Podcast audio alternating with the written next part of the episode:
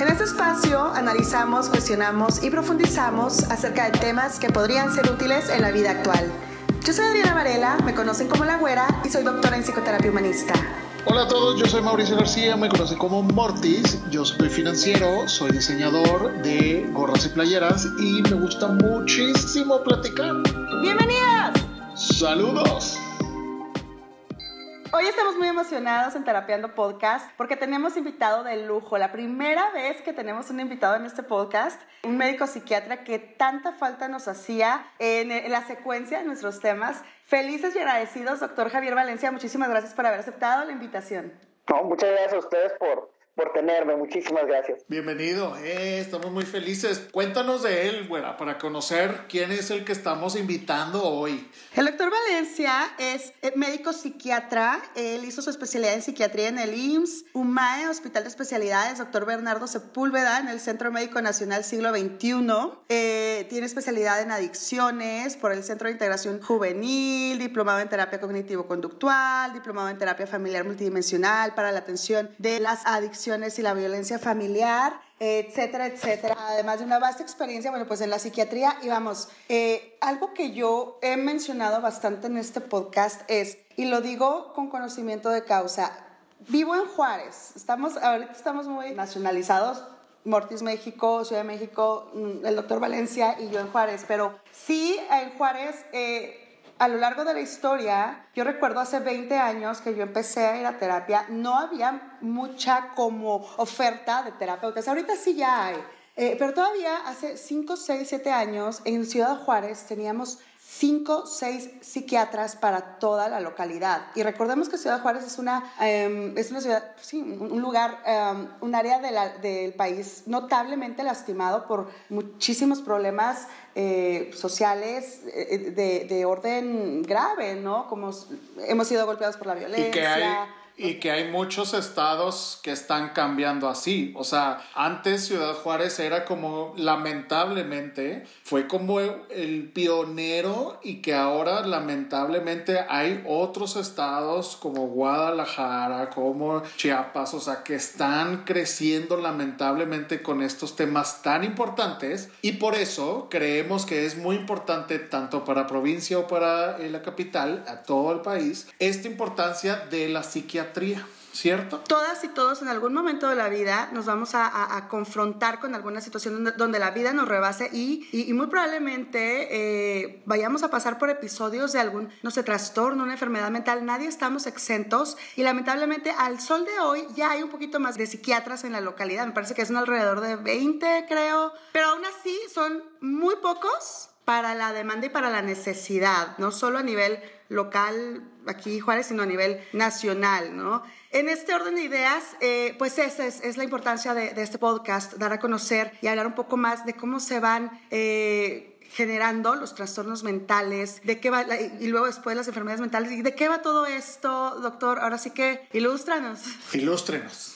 Pues nuevamente muchísimas gracias por, por, la invitación y la verdad este tener un, espacio en donde hay esta oportunidad de hablar de estos temas que muchas veces pues dan miedo o a veces incluso hasta son tabú, ¿verdad? Este, ¿no? ¿Cómo vamos a hablar de ansiedad? ¿Cómo vamos a hablar de depresión? ¿Cómo vamos a hablar este, de la angustia, de los miedos, ¿no? Entonces tener esta oportunidad de, de hablar sobre esto se me hace algo bien importante. Pues para empezar este pues hay que, definir lo que es un trastorno, ¿verdad? En, en psiquiatría un trastorno es una forma en que se puede expresar la angustia, el miedo, una emoción, una conducta que a mí me hace disfuncionar en una o varias áreas. Entonces, por ejemplo, yo a lo mejor puedo ser una persona muy preocupona, pero si yo puedo mediar la emoción de la preocupación y yo puedo llevar a cabo una vida, digamos, normal en cuestión en lo laboral, en lo emocional, en lo social, en mi trabajo, pues entonces pues sí, soy quizá una persona preocupona, pero no disfunciono. En el momento que esa preocupación, ese miedo o esa tristeza incide sobre, por ejemplo, que yo ya no quiero ir a trabajar o que voy a mi trabajo y no rindo o que voy a mi trabajo y me puedo accidentar por estar pensando en algo que me angustie, en algún miedo, en algo que pasó o eso afecte mis relaciones interpersonales de pareja, familiares, que me impida a mí disfrutar la vida, entonces ahí ya es cuando brota este un, un trastorno. una de las cosas que yo he visto mucho en la consulta es que de repente hay mucha gente que confunde tristeza y depresión, ¿ya ves? Era justo lo que estaba pensando. Ajá. y, y, a veces me dicen, es que doctor, estoy muy deprimido. Y digo, bueno, a ver, vamos a ver, ¿a qué le llamas depresión? Cuéntame, ¿qué cosas haces para que sientas que estás deprimido? No, pues me siento muy triste y siempre les, les comento, es que la tristeza es una emoción normal, o sea, es una emoción que es válido experimentarla, sentirla, vivirla, pero si esa tristeza a mí no me hace disfuncionar, pues entonces es una emoción y no pasa nada. Vamos a explorar por qué viene esa emoción. Ah, pero si eso ya se traduce en algo más fuerte, ah, canijo, entonces ahí sí vamos a ver por dónde va la situación. Uno de los mitos con los que normalmente yo me topo mucho es que las enfermedades mentales pues no aparecen de la nada, ¿verdad? Siempre hay un, un trasfondo. Es muchas de las ocasiones este, las cuestiones de los trastornos mentales, gracias a los avances que han habido en la ciencia, pues se ha encontrado que hay incluso una predisposición genética que podemos tener para presentar un trastorno mental. Entonces, por ejemplo, si a lo mejor, vamos a poner ejemplo, si, si mi bisabuelito, mi abuelito y mi papá sufrieron de ansiedad o depresión, pues allá hay unos genes, ¿no? Que se pueden estar pasando. Claro, la crianza, el crianza del medio ambiente en donde me desenvuelvo, mis experiencias de vida, este, claro que van a afectar.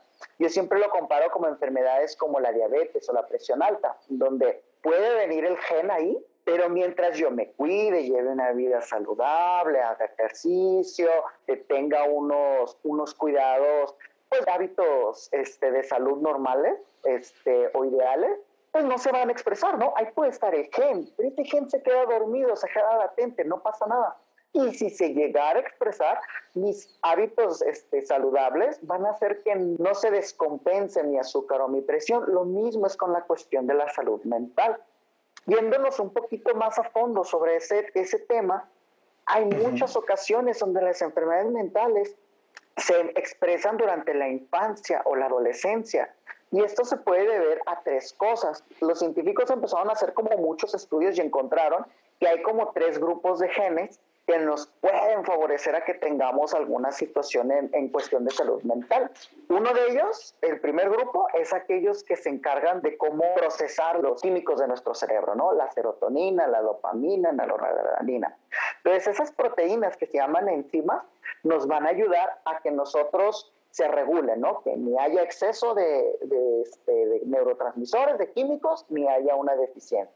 Entonces, cuando una de esas se encuentra alterada, pueden venir una situación de un trastorno mental.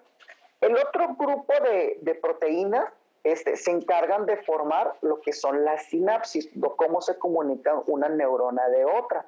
Entonces a veces esas proteínas o la arquitectura, digamos los ladrillos que construyen el, la neurona, a veces no están bien formados. Y entonces, al no estar bien formados, los impulsos eléctricos no pasan adecuadamente. Y eso puede hacer que también se presente una situación de un, de un trastorno mental. Y por último, hay otros genes que se encargan del desarrollo de las neuronas. Cuando un bebé nace, su cerebro está lleno de neuronas, lleno, lleno, lleno de neuronas.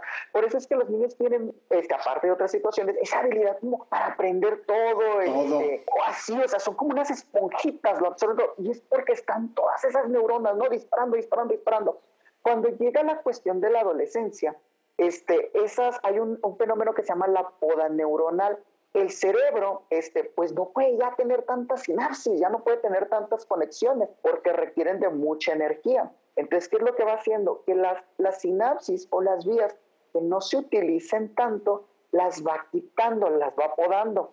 Entonces, cuando hay una situación en donde hay, por estos genes que mencioné, que a lo mejor no estén funcionando bien, pues de niño a veces no se notan. ¿Por qué? Porque como hay tantas conexiones, pues hagan de cuenta que si una o dos vías fallan, pues no hay tanto problema. ¿Por qué? Porque está quienes lo suplen. Pero conforme va pasando la adolescencia y se van quitando esas neuronas, esas, sí, esas vías que no están funcionando tan bien, este, vienen estos cambios. Y es bien común que me digan los papás, es que mi hijo era, o mi hija era... Otra persona. Ajá, y llegó la adolescencia y me lo cambiaron. Y no entiendo, O sea, y es que se debe a esos fenómenos. Entonces, eso pues nos sentó a nosotros las, las bases para poder decir, ah, canijo, o sea, sí tiene mucho que ver el ambiente, pero también tiene mucho que ver a veces ya las, las cuestiones de herencia que nosotros tengamos. Otro mito también que yo encuentro muy, muy frecuente en esta cuestión de salud mental que dicen, es que los niños no pueden enfermarse, los niños no pueden tener ansiedad, no pueden ah, tener depresión. Y, dicen, este, es que de qué va a preocuparse un niño o de qué, de qué se va a deprimir un si nada más se tiene que preocupar por jugar. Minimizamos a los niños. Todo es felicidad. Ah, Exacto. Y entonces muchas veces los trastornos que ya se ven en adultos, muchas veces tienen su inicio cuando está el paciente pues chiquito, ¿no? En su, en su infancia. Y a veces, este, pues los papás dicen, no, pues ¿cómo crees? Este, ¿De qué se va a preocupar? Pero es como siempre digo a los pacientes, que la depresión, la ansiedad, etcétera, no es algo que está sujeto a la voluntad, o sea, no es que uno quiera ser así, ¿verdad? Hay cambios químicos o, o en los impulsos eléctricos que ocasionan que yo tenga estos comportamientos y no es algo que yo vivo con, placer o gusto, este, es algo que no sé cómo controlar, no sé qué me pasa y como no sé, pues yo busco ayuda o yo busco sacar esas emociones de una forma. O una de las cosas que, por ejemplo, yo veo mucho es que me dicen, es que mi niño es muy enojón y, y por todo se enoja y por todo se irrita. Y la depresión, por ejemplo, en los niños no se manifiesta como tristeza, se manifiesta como irritabilidad. Son niños enojones, que a lo mejor explotan, son pocos tolerantes. Y a veces dice uno, ay, está chitajeando, o ay, este, anda de, no sé, de chiple, o ay, no es que anda muy rebelde. Y no, a veces ya es algo de trasfondo ya muy grande. Y hay ocasiones en donde esta situación de la salud mental a veces se salta una generación. Entonces puede que el abuelo tenga, por ejemplo, ¿no? Depresión, papá o mamá no tengan depresión y la, el nieto la desarrolle. ¿Por qué? Porque intervienen estas cuestiones de qué genes se expresan y no. Ahora, hay genes, bien curioso, el mismo gen se puede expresar hacia diferentes áreas. Entonces puede haber un gen que codifica la depresión, pero si se presentan las circunstancias, digamos, de, forma diferente, ese gen de la depresión también se puede enfocar al alcoholismo y entonces el paciente no genera depresión, genera un trastorno por uso de alcohol. Exacto. O hay pacientes que a veces no se genera la depresión, pero se genera este, en, la, en la segunda generación este trastorno por déficit de atención. Entonces, a nosotros en la consulta de los pacientes siempre tratamos de indagar en la familia, no ha habido alguien, que ha tenido esto, ansiedad, que lo han diagnosticado con esto, que ha tenido estos síntomas, porque eso a nosotros nos puede explicar, número uno, si es algo este, que únicamente es, es, es del paciente o si es algo que ya viene de familia. Entonces, wow, es, es, cuando se queda uno y dice, híjole, pues esto realmente es, es un mundo, ¿verdad? O sea, a lo mejor el paciente puede llegar por una situación y nos enteramos que hay toda esta dinámica ya a veces hasta a nivel este, familiar y ya generacional. O sea, ahí me queda justo eso, lo que estabas comentando, me quedé pensando.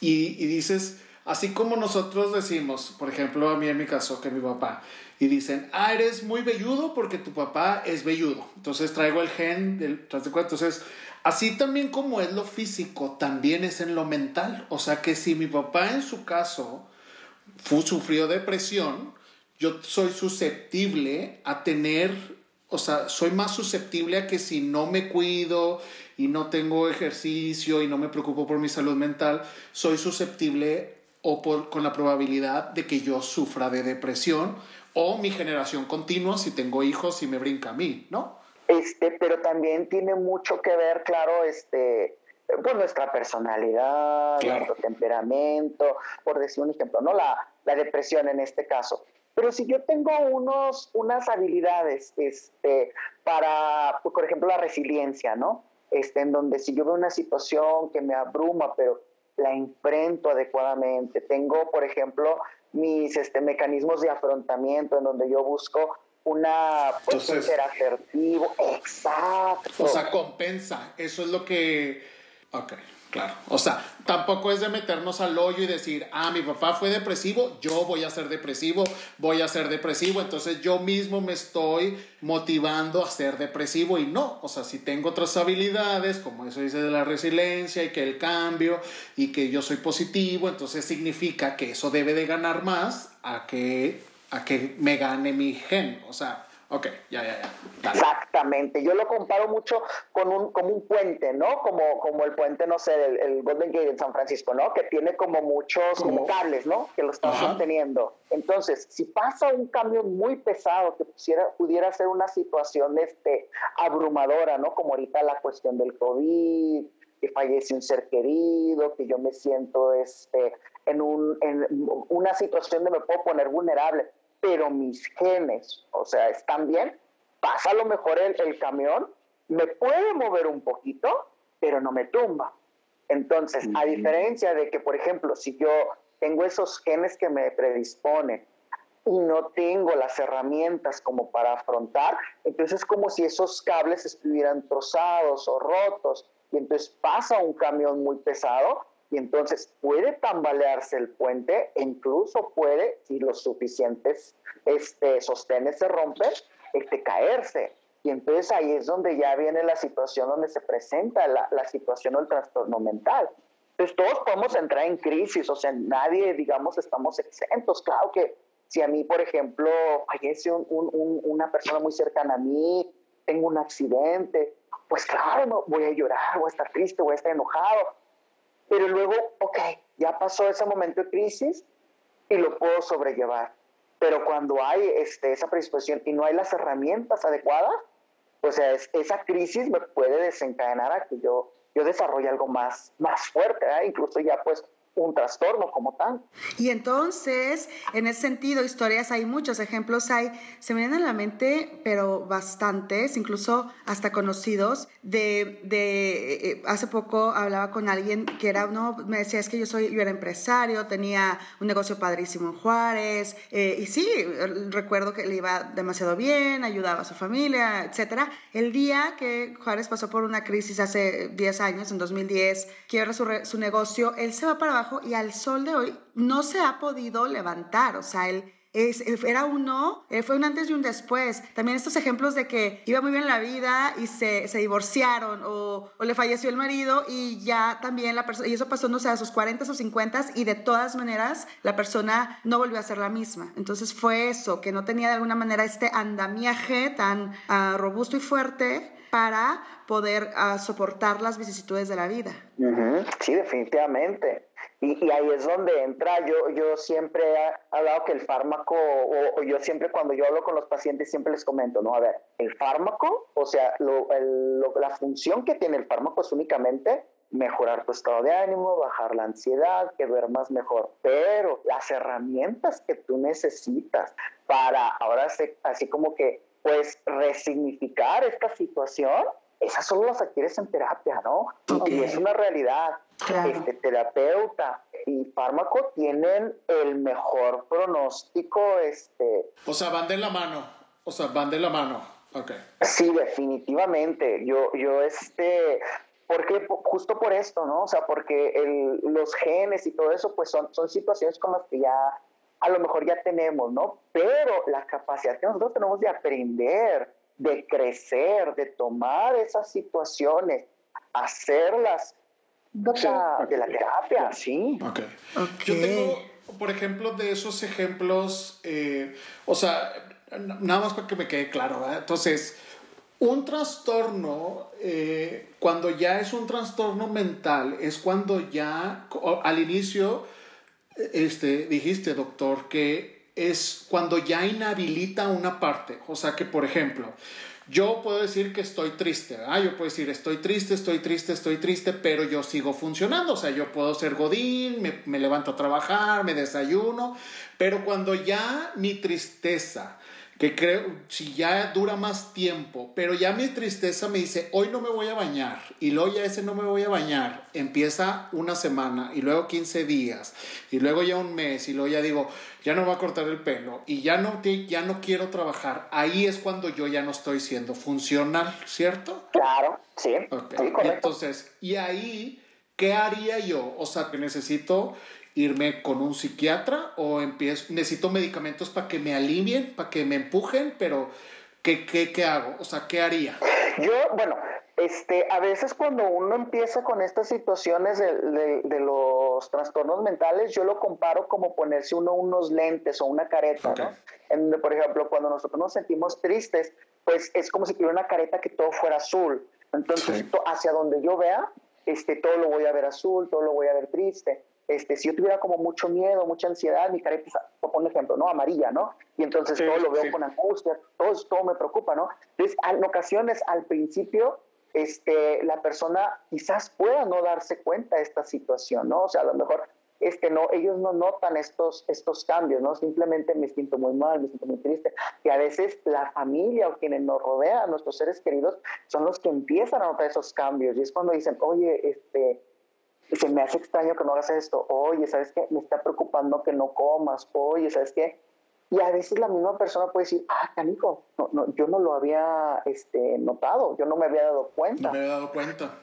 depende mucho de, Sí, entonces ah, depende mucho. Yo, yo por ejemplo, soy un, un psiquiatra que yo este, valoro mucho la parte psicoterapéutica. O sea, yo, yo sí, yo, pues vaya, mi función es, sí, esta cuestión del fármaco, pero yo creo que más allá del fármaco somos personas y somos mente, cuerpo, espíritu, ¿no? Entonces, yo creo que antes de, de ir con, con un psiquiatra, yo lo primero que recomendaría sería un terapeuta. ¿Por qué? Porque yo necesito ver si esta situación que yo estoy manejando es algo que todavía está dentro de mis herramientas y yo tengo o que puedo adquirir, solucionar. No porque el fármaco sea malo, no, no, no, no es malo, pero a mí me gusta en lo personal, esa es como mi forma más de trabajar, que primero la, la opción psicoterapéutica. Si ya, por ejemplo, viendo que con la opción psicoterapéutica, híjole, a lo mejor no puedo dar ese brinquito o no puedo este, siento que no estoy aprovechando tantas las terapias o, mi estado este, es... Sigue igual. Exacto, ok, entonces ahí es cuando yo digo, ok,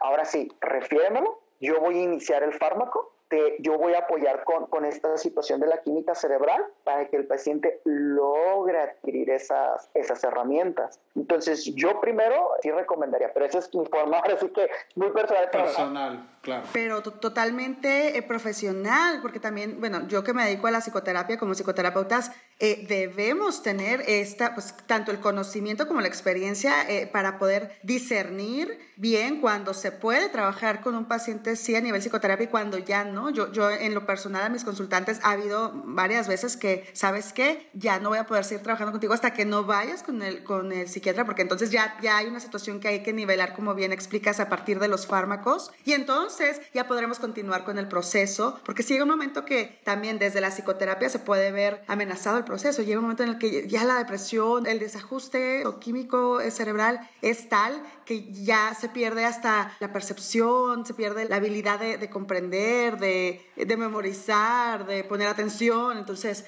es bien importante esto de, ¿verdad? De, sí, como terapeutas, pues sí, saber discernir y como profesionales de la salud mental ir bien de la mano, conocernos más. Yo te decía, lamento mucho que Ciudad Juárez, bueno, sí creo que ya se están tejiendo redes, cosa muy buena, pero, eh, y no nada más hablando de, Juárez y de México, cada vez sí eh, van, se va como madurando más esto de la conciencia de la salud mental, pero todavía hay mucho que caminarle. Doctor, tengo una pregunta para ti. ¿Qué hay de los trastornos, por ejemplo, los TOCs, el trastorno obsesivo compulsivo, los trastornos de la conducta alimentaria, los trastornos, el trastorno narcisista de la personalidad, el histriónico y todos esos etcétera? Eh, estamos, nos hemos ido mucho hacia la depresión, la tristeza, pero ¿qué hay de estos otros?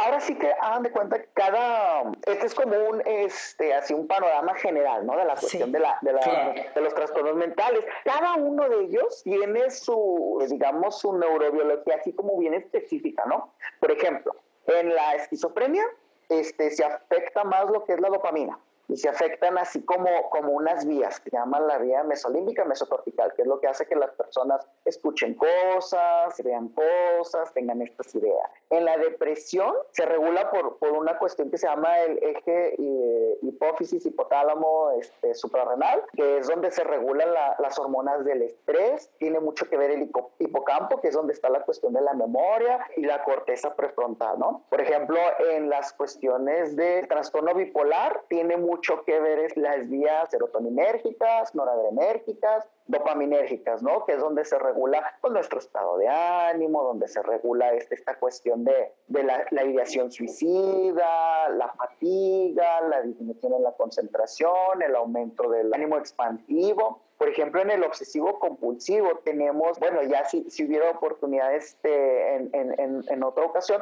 sin discutirlos así ya más, como con mucho más detalle, pero hay unos circuitos este, que, que regulan nuestras actitudes y nuestros pensamientos. Y entonces, una de las características del obsesivo compulsivo es que tienen estos pensamientos, nosotros le decimos que son como aire.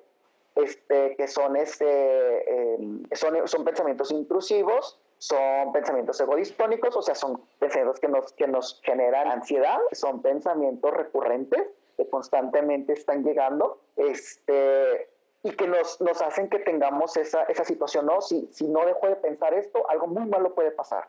O si no hago esto, algo muy malo puede suceder. Si no checo esto, puede explotar mi casa. Y si dejé las llaves del gas abierta. Y si no cerré bien la puerta. ¿Y qué tal si por el tope que pasé, a lo mejor atropellé a alguien, no me di cuenta y me tengo que regresar? Entonces, cada uno de esos trastornos mentales tiene como su fundamento así fisiológico. Y esa es una de las cosas que vaya, ahora este, en, el, en, el, hospital donde tuve la, la oportunidad de hacer mi especialidad en, en siglo XXI, nos enfocaban mucho, nos decían las cuestiones de cada uno de los trastornos mentales, tiene su explicación neurobiológica, ¿no? Y tiene una explicación de por qué ciertos fármacos funcionan más en unos pacientes que en otros. En cuanto a los trastornos de la personalidad, híjole, ese sí ya es un boleto bien grandote porque ahí ya intervienen muchas otras cosas más, ¿no? Okay. Nuestro temperamento, nuestras vivencias. Entonces ahí sí, oh, ese sí yo lo, lo, sí lo veo un poquito más complicado explicarlo únicamente neurobiológicamente. Claro. Pero sí, sí hay un fundamento, pero también tienen muchas otras cosas que ver en, en esto. Eso no lo metamos en otro podcast. Claro, eso es lo que iba a decir. Claro. Yo tengo una, una duda y, o sea, y la, la pregunta cliché. Bueno, tengo dos.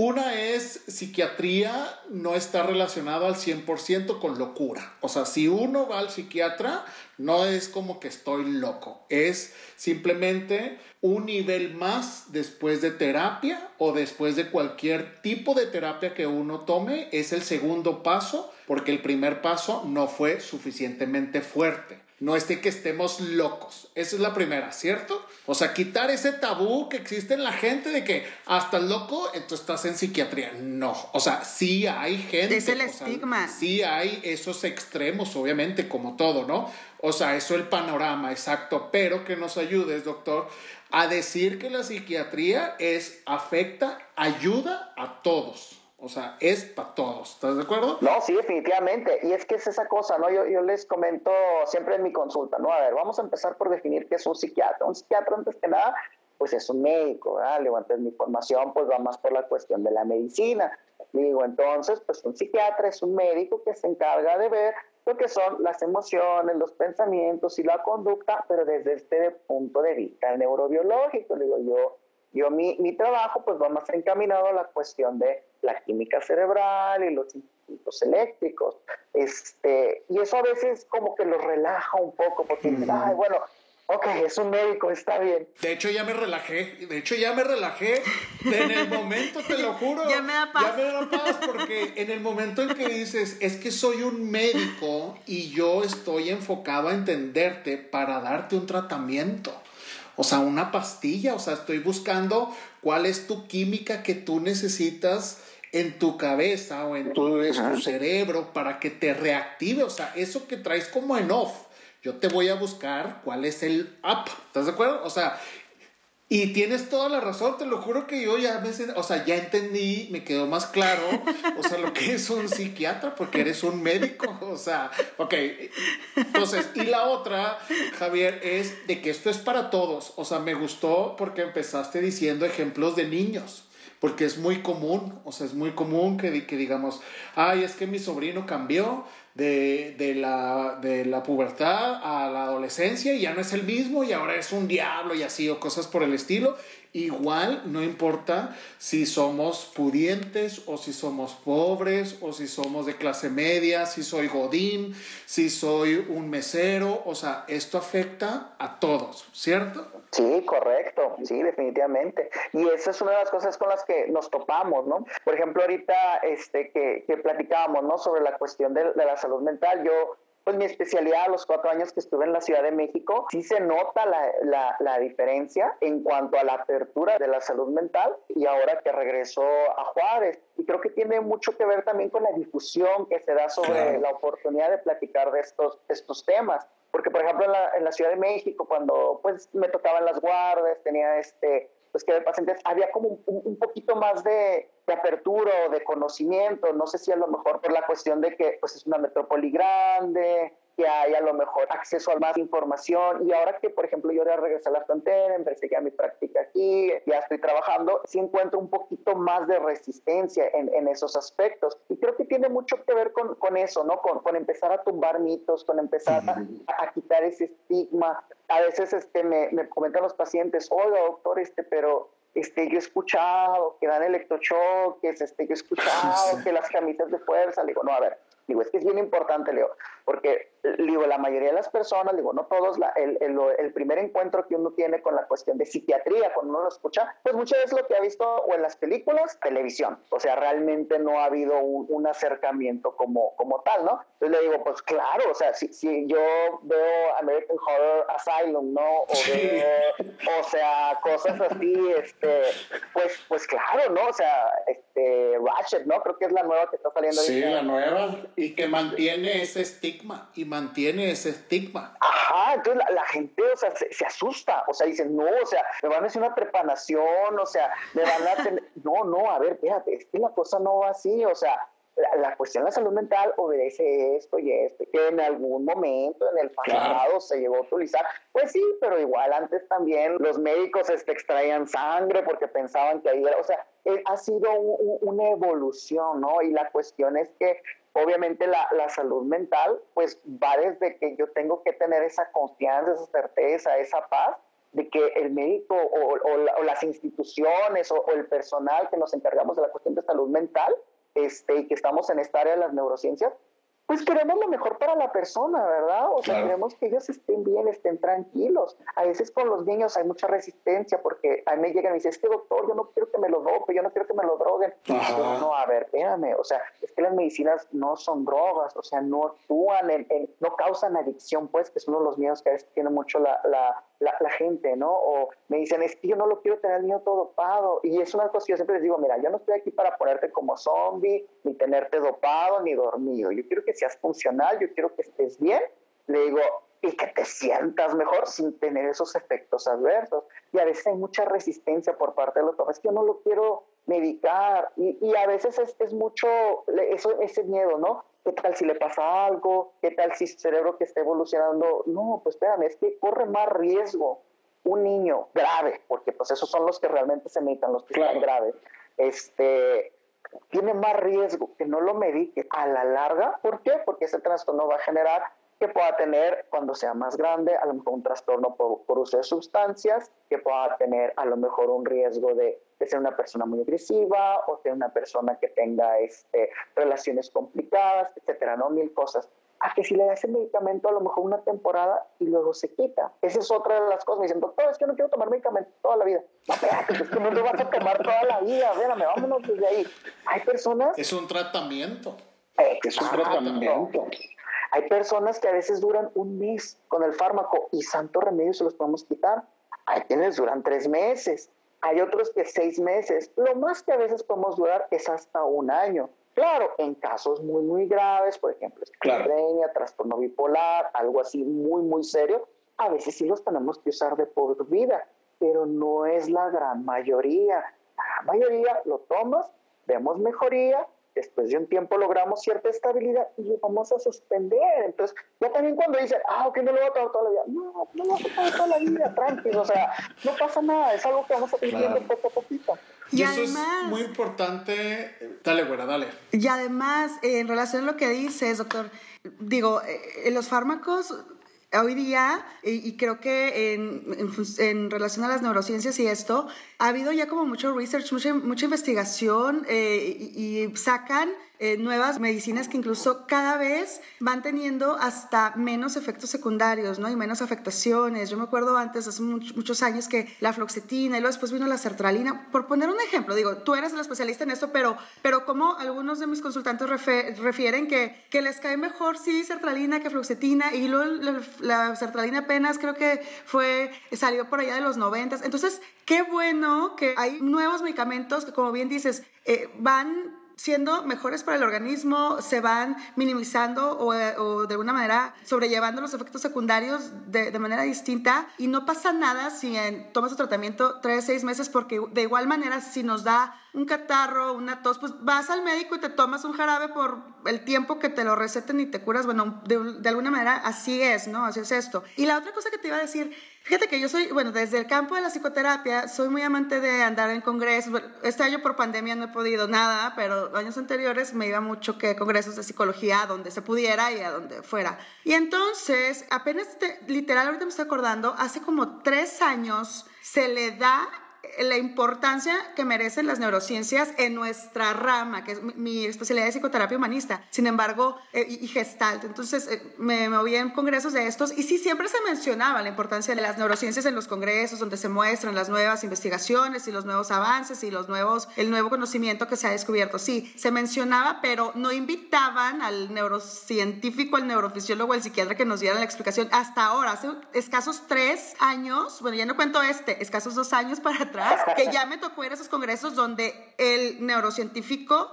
ocupaba una figura protagónica como debe ser. Entonces también en este sentido es relativamente nuevo esto de, de, de que, bueno, nos dimos cuenta, creo que desde el campo de la psicoterapia, psicología, de la importancia de, oye, es que todo lo que hacemos y todo lo, lo que, la parte conductual y la parte emocional, pues tiene su trasfondo en el cerebro.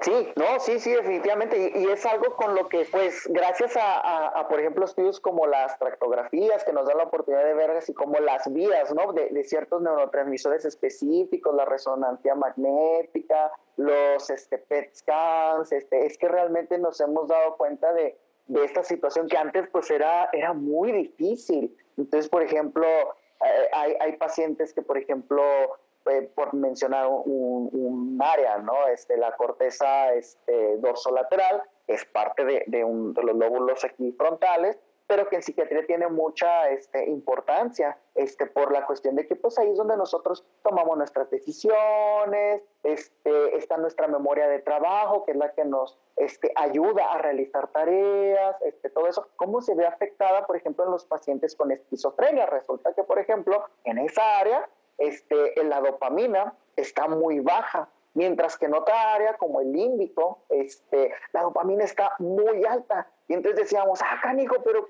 ¿por qué no? O sea, ¿cuál es la explicación? Y tú ya encontraron, no, pues que hay una vía que se encarga de regular y que no está funcionando aquí en esta parte. Vámonos, o sea, y eso para para, pues en esta cuestión este de, de, los, de la investigación, pues nos abre muchas puertas para buscar tratamientos, justito como acabas de mencionar, más puntuales, ¿no? O sea, donde a lo mejor, ok, ya no tengo que incidir sobre toda la vida, a lo mejor nomás es sobre este cachito. Ah, ok, vamos a diseñar medicamentos para esto, ¿no? O no, ya me di cuenta que a lo mejor este, pues sí, la dopamina está muy alta, pero hay otros receptores que también actúan ahí. Ah, entonces vamos a irnos sobre esos receptores. Y eso, pues, híjole, abre muchísimas posibilidades, pues, para, pues, dar una mejor ayuda y una atención a todos esos pacientes, ¿no? Que a final de cuentas, pues, híjole, ahora sí que, que lo único que quieren, pues, ser, es ser felices, funcionales, sí, o sea, disfrutar la vida. Entonces, ¿por qué no buscar esas, esas alternativas, verdad? Eso es muy importante. Quiero comentarle esta pregunta al doctor Javier, es que lo, como lo acabas de comentar, todos queremos ser felices. Todos, o sea, a eso venimos a este mundo, o sea, tenemos que ser felices, entonces ahí están las opciones. Entonces, los medicamentos, como comentas, que es muy importante, hay que dejar de tener miedo, como dice también la güera, o sea, si nos tomamos un medicamento para un dolor de cabeza, ¿por qué no nos vamos a tomar un medicamento que nos va a ayudar a ser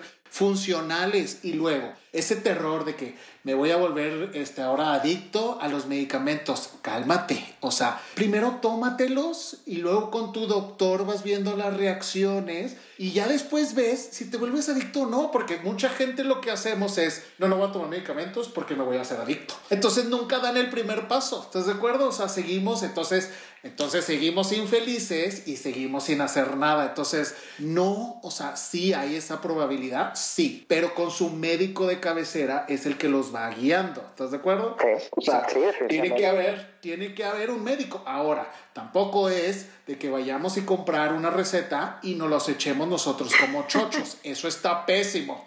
O sea, eso está pésimo. ¿Estás de acuerdo? O sea. Sí, no, no, y fíjate, qué bueno que tocaste ese tema porque es importantísimo.